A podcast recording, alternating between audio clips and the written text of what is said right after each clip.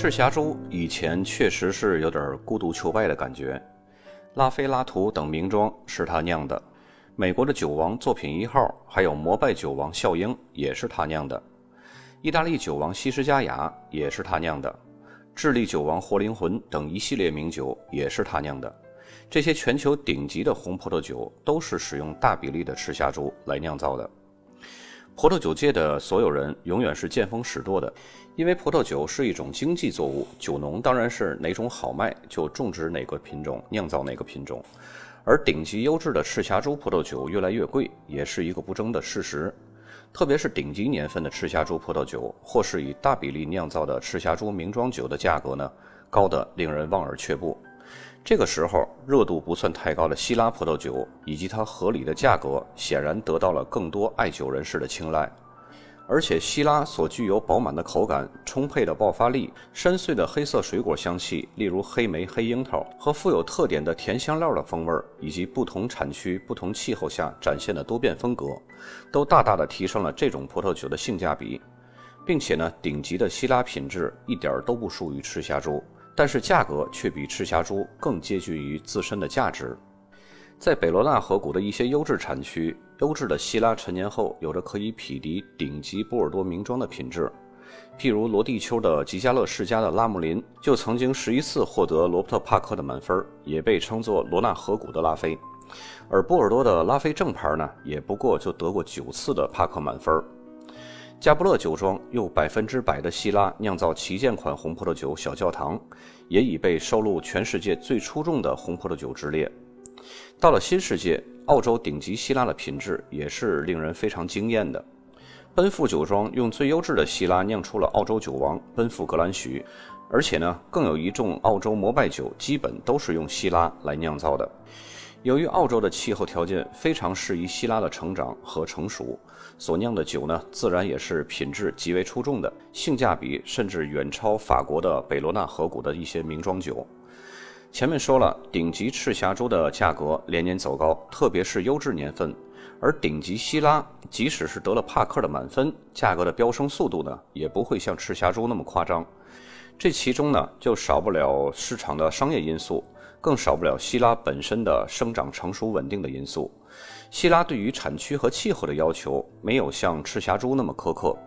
持续的果实品质稳定性造成了希拉的原材料不会像赤霞珠那样对于年份不同而价格异常悬殊的现象。在凉爽地带的希拉会表现出非常明显的樱桃味和新香料的风味，单宁细腻，非常优雅。而这种气候条件下的赤霞珠呢，反而会因为不够成熟而带有更多的草本植物或者是青椒的生青味儿。与此同时，在炎热地区，希拉依旧可以保持其优雅的风格，酒体更浓郁、更醇厚。但其他品种呢，则或许会因为温度过高而失去了精致感。因此呢，无论从价格、风味儿或是对风土的适应性来看，希拉葡萄酒在未来葡萄酒市场的发展将会非常有潜力。希拉是一个生命力旺盛的红葡萄品种，喜欢温和或者是炎热的气候，成熟期相对较短。在世界各地呢，只要是有种植赤霞珠或者是梅洛的产区，几乎都会看到希拉的身影。这三种葡萄呢，就好像葡萄品种的三剑客。接下来呢，我们本期节目就来解读一下比较有代表性的希拉产区，看看希拉在这些个产区里都会有什么样的不同表现。提到希拉，更多的大众消费者首先反映出的就是澳大利亚，但其实澳大利亚呢，只是后来者居上，生产了更多更适合大众饮用的易饮性强的简单的希拉葡萄酒，并且呢，由于其高产量和完善的商业运作，使得更多的人呢听说过澳大利亚的希拉子。其实希拉真正的发源地和朝圣地，当属于它的故乡法国的北罗纳河谷。发源于阿尔卑斯山的罗纳河是世界上最伟大的河流之一。两岸的葡萄园沿着罗纳河谷自北向南呈条状分布，以蒙特利马尔小镇为界，被分为北罗纳河谷和南罗纳河谷两大世界著名的葡萄酒产区。尽管北罗纳河谷出产的葡萄酒产量呢只占整个罗纳河谷总产量的百分之五，但是世界上受到最高赞誉和价格最高的罗纳河谷葡萄酒大都是产自这里的。希拉作为北罗纳河谷唯一允许种植的红葡萄品种，可谓是独领风骚，名扬四海。北罗纳河谷产区的葡萄园虽然都是建在沿河的山坡上，但是一路下来，从最北面的罗地丘到最南面的圣佩雷，八个特级村的风格却是各有不同的。如果非要选取最具有罗纳河谷代表性的希腊葡萄酒标杆产区呢，那就当属罗地丘。罗地丘是北罗纳河谷最北边的法定葡萄酒产区，也是一个特级村。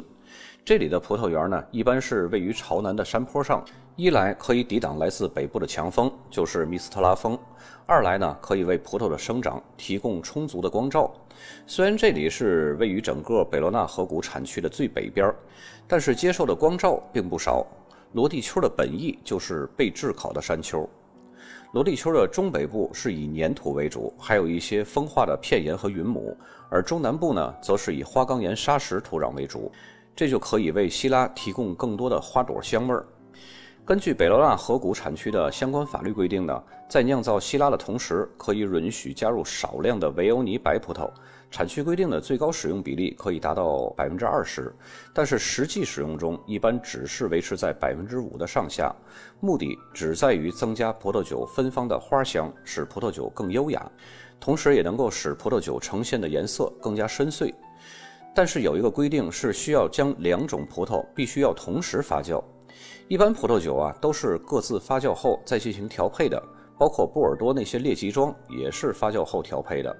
而这里呢，需要两种葡萄放在一个发酵罐里边同时发酵。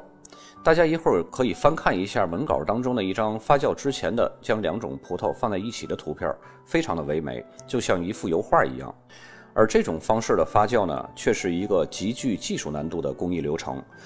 难点就在于，如果像普通混酿酒的调配工艺，将各种不同的品种各自发酵完再进行调配。在调配小样的时候，可以有无数次试错的机会。有时调试七八十款小样呢，用来对比和选择，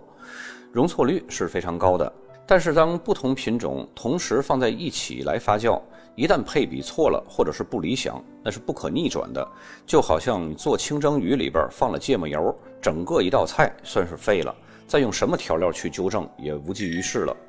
所以这种工艺容错率是极低的。对于酿酒师的经验和技术要求呢，是极为苛刻的。但即使这样近乎不通情理的规定，罗地丘的葡萄酒依然处于整个北罗纳河谷乃至全世界希腊葡萄酒的标杆地位。整体而言呢，这里出产的优质希腊葡萄酒呢，酒体丰满，常常会带有精细的单宁以及黑色覆盆子、黑醋栗、紫罗兰、巧克力、橄榄、熏肉、白胡椒和浓烈的木炭烟熏味儿。在一八三二年，澳洲葡萄酒种植业之父詹姆斯·布比斯将希拉葡萄藤从法国的罗纳河谷引进到了澳洲种植，由此呢，开始了迅速繁衍的步伐。自希拉在澳洲深深扎根后的近一百三十年里，一直都是充当的配角，主要呢是和其他品种进行混酿。直到一九五一年，奔富酒庄的酿酒师麦克斯·舒伯特大胆创新，选用了南澳优质的希拉葡萄，酿造出了澳洲具有革新意义的干红葡萄酒——奔富格兰许。从此呢，开启了澳洲希拉葡萄酒的伟大篇章。从九十年代开始，澳洲希拉葡萄的飞速发展，种植面积不断扩大，品质也在不断提升，已经成为了澳洲葡萄酒的典范。在整个世界的葡萄酒产业中呢，已经占有了举足轻重的地位，更享有“澳洲红酒之魂”的美誉。希拉在澳大利亚有了全新的名字，叫希拉子。在澳大利亚提起最具有灵魂的希拉子，如果巴罗萨谷自称第二的话，那就没有哪个产区敢自称第一了。巴拉萨谷拥有一万一千三百公顷的葡萄园，大多是集中在海拔两百五十米到三百七十米的坡地上。希拉子是这里当之无愧的明星品种，种植面积呢达到了巴拉萨谷所有葡萄种植面积的百分之六十以上。巴拉萨谷的气候干燥，湿度低，相对较少的降雨量，并且有充足的阳光沐浴着这片土地，这就对生长浓郁醇香的红葡萄酒和强劲的白葡萄酒的果实是非常理想的气候。其实这里呢，只比玛格丽特河和波尔多的气候略微暖和一点儿。从土壤类型上来看呢，巴罗萨谷拥有复杂的地形结构，连绵的山脉，许多横向的山谷和斜坡，这就意味着土壤的类型是多种多样的，从粘土到沙质土壤，从灰土到红土再到棕土。这里与南澳大利亚其他的地区是非常相似的。土壤底层的酸度呢，增加了抑制葡萄根部的过度生长，也避免了枝叶过于茂盛而分流葡萄果实的营养。西拉子在这种气候条件和土壤环境当中呢，更加释放了冲击感的天性，一改在北罗纳河谷的温文尔雅。在炙热的阳光照射下，巴罗萨谷的葡萄成熟很快。为了保持良好的酸度以及清新的果香，通常果农呢会提早采收葡萄。有些巴罗萨谷的酿酒师会在美国橡木桶中来发酵葡萄酒，让发酵后的成酒更加甜美顺滑。另一个流行的酿酒潮流呢，就是让希拉和白葡萄品种维欧尼共同发酵，这就很像北罗纳河谷的方式。这样做的目的呢，也是和北罗纳河谷一样，让葡萄酒呢增加香气，而且可以稳定葡萄酒的颜色。这种方式目前在全澳大利亚都有采用，但是以巴罗萨谷最为常见。巴罗萨谷盛产奔放而不失精致的高品质西拉，天鹅绒般的质地，口感饱满。黑樱桃和黑莓的风味尽显无余，单宁成熟柔软，并且带有明显的动感。由于太阳光照非常充足，葡萄成熟度呢达到了完美的极致，所以这里的葡萄酒酒精度数普遍是偏高的，大多呢可以达到十四到十五度。很多优质的巴罗萨谷希拉子的葡萄酒呢都拥有数十年的陈年潜力。相比法国罗纳河谷和澳大利亚巴罗萨谷，新西兰的霍克斯湾酿酒师们对于希拉的了解和酿造时间并不长。一开始只是零零星星的有几家酒庄在种植，直到三十多年前才开始引起了葡萄酒界的重视。直到今天呢，希拉的种植面积依然仅仅占霍克斯湾的百分之八。可是高质量的霍克斯湾希拉已经开始引来不少世界葡萄酒大师们的关注。其中，霍克斯湾最好的子产区吉布利历史区可以说是种植希拉葡萄品种最成功的区域，并且呢，已经取得了丰硕的成果，俨然已经成为了这里的新贵。霍克斯湾是属于海洋性气候，气候特点呢和波尔多很相似。虽然这里是新西兰温度最高的地区之一，享受着新西兰最长时间的光照，但是由于这个地区的海风降温作用，就延长了希拉的成熟期。这样就可以使葡萄果实充分积累风味物质，以及保持良好的酸度，以至于整个新西兰只有这里才可以出产出顶级成熟完美的希拉。这里的希拉充分反映了当地凉爽的气候，芳香的紫罗兰花瓣、白胡椒和甘草的味道格外引人注意。与来自加州或者是智利等炎热气候的希拉相比呢，霍克斯湾的希拉通常具有非常明朗的酸度。给人的印象是非常清新、更细腻的红色水果，还有黑色水果的风味儿。由于凉爽海风的关怀，使得葡萄酒的余味往往非常紧凑而且集中，而单宁则是典型的细粒或者是粉状，就是那种天鹅绒般的感觉。霍克斯湾的希拉和邻居澳大利亚南澳的希拉子风格是大不一样的，它没有南澳希拉子那种奔放和狂野。却多了一份更类似于法国北罗纳河谷的细腻和紧实。与此同时呢，也有不少霍克斯湾的酿酒师和巴罗萨谷的酿酒师一样，借鉴了罗地丘的传统酿造工艺，把少部分的维欧尼白葡萄加入到了希拉当中一起混酿，为葡萄酒呢带来更具有魅惑力的花香。上等的霍克斯湾希拉葡萄酒呢，有着非常丰富的香气和层次感，深色浆果、黑醋栗、樱桃、咖啡、牛奶、巧克力、橄榄、木炭以及一些豆蔻的香气层出不穷。著名的葡萄酒评论家蒂姆·阿特金评价霍克斯湾的希拉葡萄酒是他过去几年当中品尝过最令人兴奋的葡萄酒。希拉除了可以独当一面酿成绝世美酒，也在一些产区作为混酿品种发挥着自己近似于主咖的作用。比较经典的用希拉来混酿的产区呢，首当其冲就是南罗纳河谷的 GSM 混酿。这种混酿方式呢，被世人认为是绝配。他们和赤霞珠梅洛这一对混酿呢，堪称混酿界的王炸，以至于很多新世界的产区呢，纷纷效仿。那么 GSM 混酿是什么呢？我们来简单的描述一下，因为还是有很多的朋友不太明白这个概念。这三个字母呢是三个葡萄品种的缩写，G 就是歌海纳，S 就是希拉，M 就是穆赫怀特。GSM 连起来呢就是三者共同混酿的葡萄酒。本来这三个葡萄品种各自都有单一品种的酿造的葡萄酒，那为什么还要将它们进行混酿呢？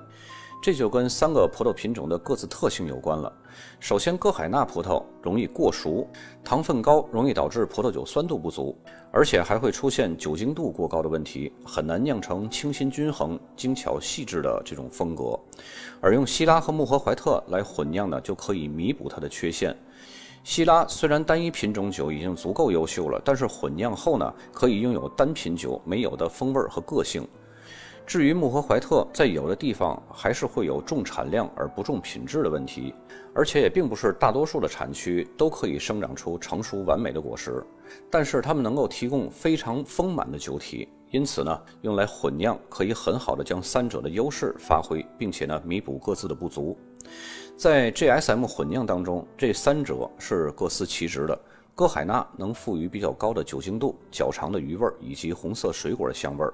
希拉呢，可以提供更深的颜色、更多的单宁、酸性物质以及优雅的个性，还有蓝莓、李子、黑橄榄这些个黑色的水果香气。穆赫怀特呢，则能带来饱满的酒体结构、花香和余味儿。这样混酿酿成的葡萄酒呢，才能口感丰富、层次复杂、性格多变，堪称完美。在新世界产区的澳大利亚南澳，也不乏比较出众的 GSM 混酿葡萄酒。可以说，在模仿罗纳河谷的方面，南澳已经青出于蓝胜于蓝了。一开始呢，只是在学习罗纳河谷的做法，但是如今呢，根据本地的气候条件所赋予的葡萄果实的特点，已经突破甚至是超越了模仿的界限。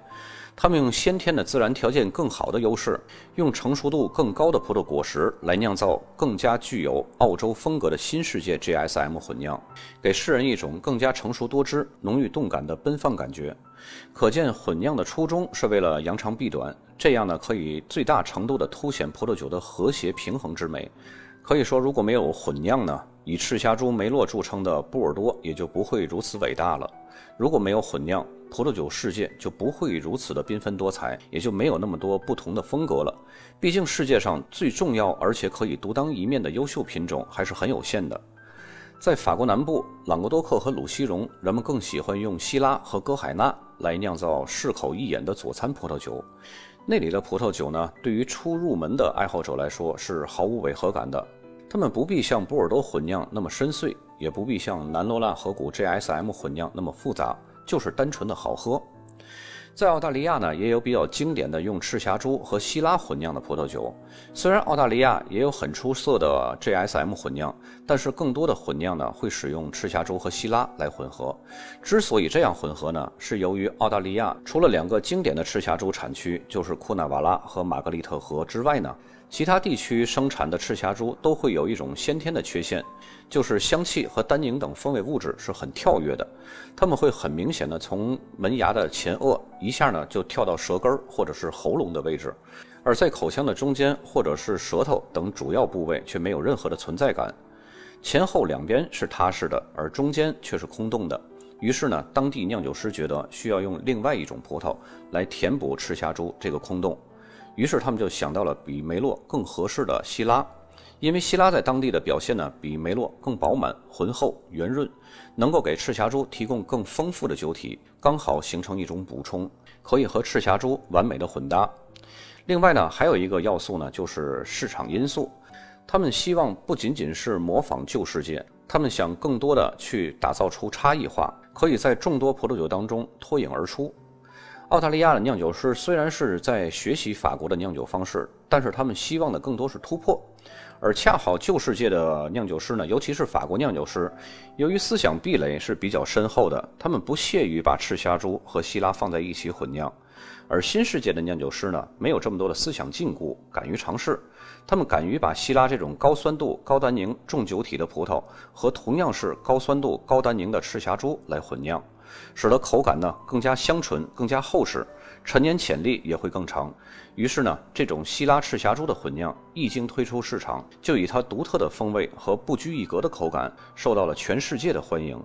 这样呢，新世界产区就抢占了旧世界一直不懈而又一直空白的希拉赤霞珠混酿的葡萄酒差异化的市场。占领了先机，让世人认为赤霞珠希拉混酿的葡萄酒就应该是澳大利亚乃至是新世界产酒国来生产的。这种商业化的概念植入呢，要比口感味觉来得更鲜明、更深刻。相信希拉由于它自身的顽强性和稳定性，会深入到各个产区，渗透到各种葡萄酒混酿当中。不久的将来呢，会和赤霞珠来平分秋色的。本期节目咱们就到这儿，咱们下期再见。